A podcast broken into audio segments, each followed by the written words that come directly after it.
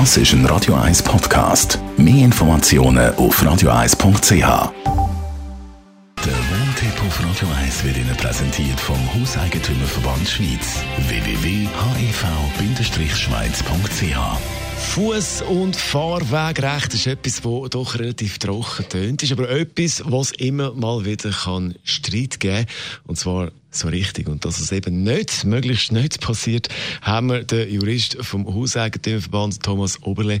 Zuerst einmal, um was geht es bei dem Fuß- und Fahrwegrecht? Ja, das heisst ja, dass ich äh, ohne Fuß- und Fahrwegrecht, das heisst über ein fremdes Grundstück die Möglichkeit habe, zu laufen oder zu fahren, zu meinem eigenen Grundstück nur mit Umwegen kommen. Und darum spielt das gerade dort eine Rolle, wo es vor allem ältere, enge Verhältnisse hat.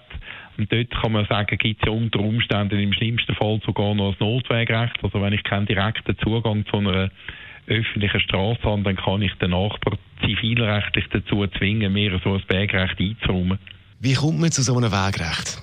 Also wenn es jetzt nicht um ein Notwegrecht geht, dann äh, ist es eine zivilrechtliche Vereinbarung, die nötig ist. Das muss übrigens im, nicht nur im Grundbuch eingetragen werden, sondern es braucht einen öffentlich beurkundeten Dienstbarkeitsvertrag.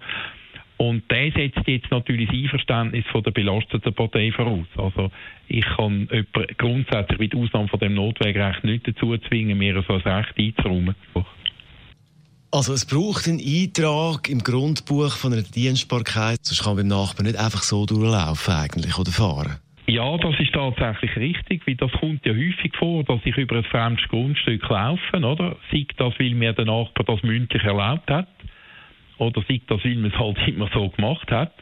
Und das kann dann Problem führen, zum Problem führen, wenn jetzt das Grundstück zum Beispiel durch Erbschaft oder Verkauf an jemand anderen geht und der dann das Recht plötzlich mir wegnimmt. Und dann kann ich mich eben aufgrund von der fehlenden Dienstbarkeitsvereinbarung äh, nicht darauf berufen, dass ich ja schon seit Jahrzehnten dort durchgelaufen bin, sondern darf ich effektiv nicht mehr. Wenn man so eine Vereinbarung macht, Wegrecht, was ist da wichtig?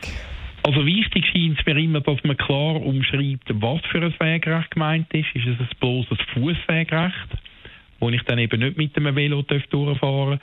Äh, auf der anderen Seite ist es wichtig, dass man vielleicht auch einen Plan macht und einträgt, äh, wo das Wegrecht auf einem Grundstück genau durchführt. Vielleicht ein Hinweis darauf, wie breit der Weg muss sein. Wenn man mit Personenwagen muss durchfahren muss, dann ist es klar, muss der Weg breiter sein, als wenn es nur ein Fußgängerweg ist. Und was ich auch noch wichtig finde, letzten Endes, ist die Frage vom Unterhalt. Da stelle ich in der Praxis auch fest, da sagt man viel zu wenig in der Vereinbarung. Da macht es Sinn, wenn man schon von Anfang an eine klare Regelung hat, wie die Kosten verteilt werden sollen. Der Thomas Oberlesch, Jurist vom Hauseigentümerverband Schweiz zum Thema Fuß- und Fahrwegrecht. Radio 1